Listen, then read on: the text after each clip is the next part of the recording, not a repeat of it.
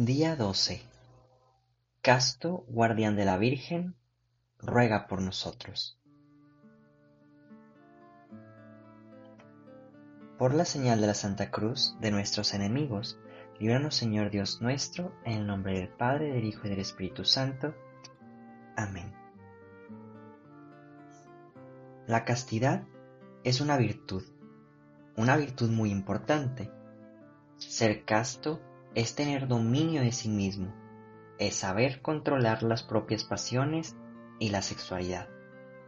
Contrario a lo que mucha gente piensa, una persona que ejercita la castidad no está reprimiendo o rechazando la belleza de la sexualidad humana.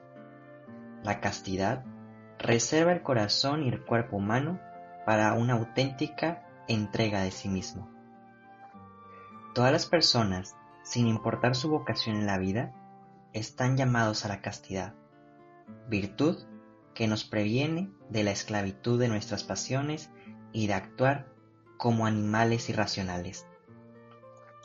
Por otro lado, el celibato es una forma especial de castidad. Dios llama a algunos hombres y mujeres a ser célibes por el reino de los cielos. San José era las dos cosas casto y célibe. Fue llamado a desposar a una virgen consagrada a Dios en mente, cuerpo y alma. San José fue el casto guardián de la Santísima Virgen. San José y María vivieron lo que comúnmente se denomina matrimonio josefita, siendo verdaderos cónyuges por el lazo matrimonial. Jamás tuvieron relaciones sexuales por su vocación. Era estar unidos de corazón, mente y alma, mas no de cuerpo. Estando los dos consagrados a Dios, sacrificaron un bien natural por el mayor bien de todos, la salvación de las almas. San José es puro de corazón. Ser casto es tener el corazón puro. Si el corazón de una persona no está puro, es incapaz de ver a Dios. El corazón de San José es excepcionalmente puro. San José pudo contemplar el rostro de Dios durante décadas en la persona de su Hijo. Muchas veces los poetas han afirmado que los ojos son la ventana del alma. Si esto es cierto, San José debió tener los ojos más castos y puros de todos los esposos que han existido. Sus ojos y su corazón tenían intenciones puras, castas e inflamadas de amor por Jesús y María. El hombre moderno se ha enseguecido por la impureza. El mundo alienta las relaciones prematrimoniales, la cohabitación, la contracepción y muchas otras prácticas inmorales el grado que, actualmente la castidad, es una virtud olvidada. Incluso, las parejas casadas viven la idea de que los libres para hacer lo que desean con el cuerpo de su pareja. Sin embargo, esto no es verdad. En el matrimonio también se requiere la castidad para que las parejas puedan amarse realmente, para que puedan conservar su dignidad y el respeto mutuo tu Padre Espiritual, es un caballero. San José es el primer caballero cristiano, después de Jesús. Es el ejemplo más excelso de la castidad masculina. Estuvo casado con la mujer más hermosa que haya existido, a quien trató con respeto, dignidad y reverencia. Si los hombres de hoy se parecieran más a San José, protectores y defensores de la belleza, y no hombres que usan y abusan del mismo femenino, ¿qué mundo tan diferente sería el nuestro? Dios quiere que todos los hombres sean como San José. Él es el primer casto guardián de la Virgen. La mayoría de los hombres serán llamados al matrimonio, mientras que otros serán llamados al celibato consagrado. Ambas vocaciones son necesarias porque sin el matrimonio no hay hijos, y sin sacerdotes no hay sacramentos. Los hombres casados tienen que ser castos en el matrimonio. Los sacerdotes y obispos tienen que ser castos como San José en el amor por la iglesia virginal, es decir, guardianes, defensores y protectores de la belleza que se les ha confiado, y no hombres que usan y abusan de los sagrados misterios. El Papa Benedicto XVI dijo, José, el hombre justo, es designado para ser el guardián de la misericordia de Dios. Él, pater familias y guardián del santuario que es María, la esposa, y el logos que porta en su vientre. Por lo tanto, José se convierte en el ícono del obispo con quien es de esposa la novia. Ella no está en la disposición sino bajo su protección.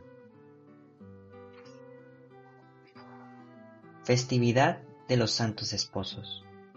¿Sabías que hay una fiesta litúrgica que celebra el matrimonio de María y José? Se llama Fiesta de los Santos Esposos. En ocasiones también se denomina Fiesta de los Esposales de María y José. La fiesta de los Santos Esposos tiene una larga historia que data del siglo XV y tradicionalmente se celebra el 23 de enero, aunque en ciertos países la fiesta se celebra el 22 de enero o el 26 de noviembre, pero son algunas excepciones. Nadie tiene la certeza de por qué se eligió el 23 de enero para celebrar la fiesta, pero tenemos una fascinante reflexión sobre esta fecha en la visión mística de la beata Ana Catalina Emerit.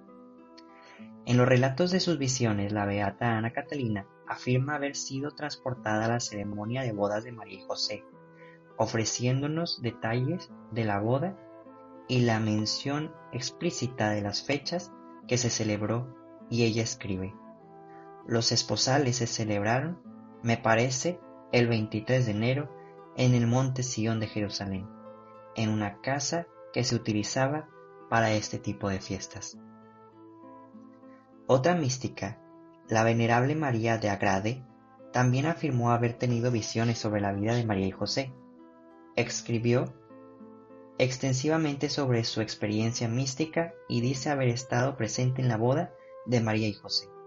Su recuerdo de los esposales proporciona descripciones detalladas de cosas como el vestido que llevaba Nuestra Señora, el porte señorial y atractivo de San José, y la alegría que experimentaban todos los invitados. La venerable María de Agrade escribió el siguiente testimonio sobre la boda de María y José. Por voluntad divina, los dos esposos más castos y santos sintieron una incomparable alegría y consuelo el día de su boda. La princesa celestial como una que es la doncella de todas las virtudes amorosamente correspondida a los deseos de San José. El Altísimo también le dio a San José nueva pureza y un control absoluto de su inclinación natural para que pudiera servir a su esposa María. ¿Por qué no hay más gente que conozca la fiesta litúrgica de los santos esposos? Bueno, Desafortunadamente la fiesta no se encuentra dentro del calendario litúrgico universal de la Iglesia. La fiesta de los santos esposos solo se celebra en algunos santuarios dedicados a San José. Por ejemplo, el Oratorio de San José en Montreal, Canadá, en unas cuentas diócesis donde el obispo locales la ha apropiado y en varias comunidades religiosas dedicadas a San José. Una notable comunidad religiosa que celebra la fiesta de los santos esposos es la de los Oblatos de San José, fundada en Astri, Italia, por San José Marello en 1878. Los Oblatos de San José son una maravillosa comunidad religiosa de hombres que sirven a la iglesia y celebran la fiesta anualmente el 23 de enero. Su fundador, San José Marello, fue un obispo muy santo que tenía un gran amor a devoción a San José. Fue canonizado por San Juan Pablo II en el 2011. Un dato interesante es que en el año 2002 San Juan, San Juan Pablo II ofreció al mundo los misterios luminosos de Santo Rosario, que de hecho fueron creados en 1952 por San Jorge Presca de Malta. San Juan Pablo II los ofreció a la Iglesia Universal para ayudarnos a recordar importantes verdades cristianas que están bajo ataque en nuestros días. Por ejemplo, al meditar el segundo misterio luminoso, que son las bodas de Cana, se nos recuerda que el matrimonio se celebra entre el hombre y la mujer.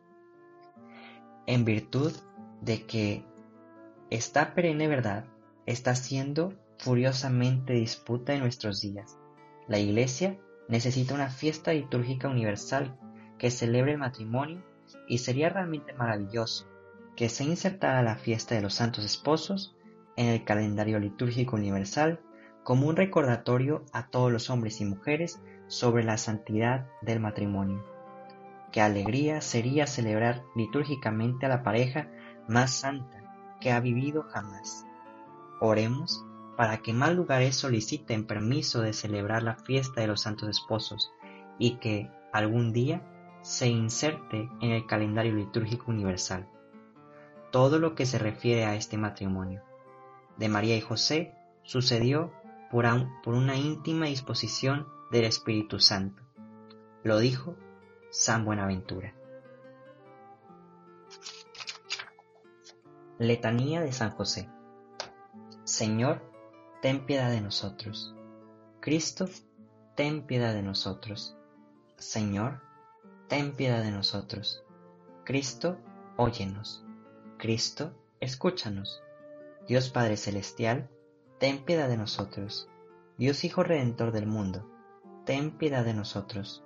Dios Espíritu Santo, ten piedad de nosotros.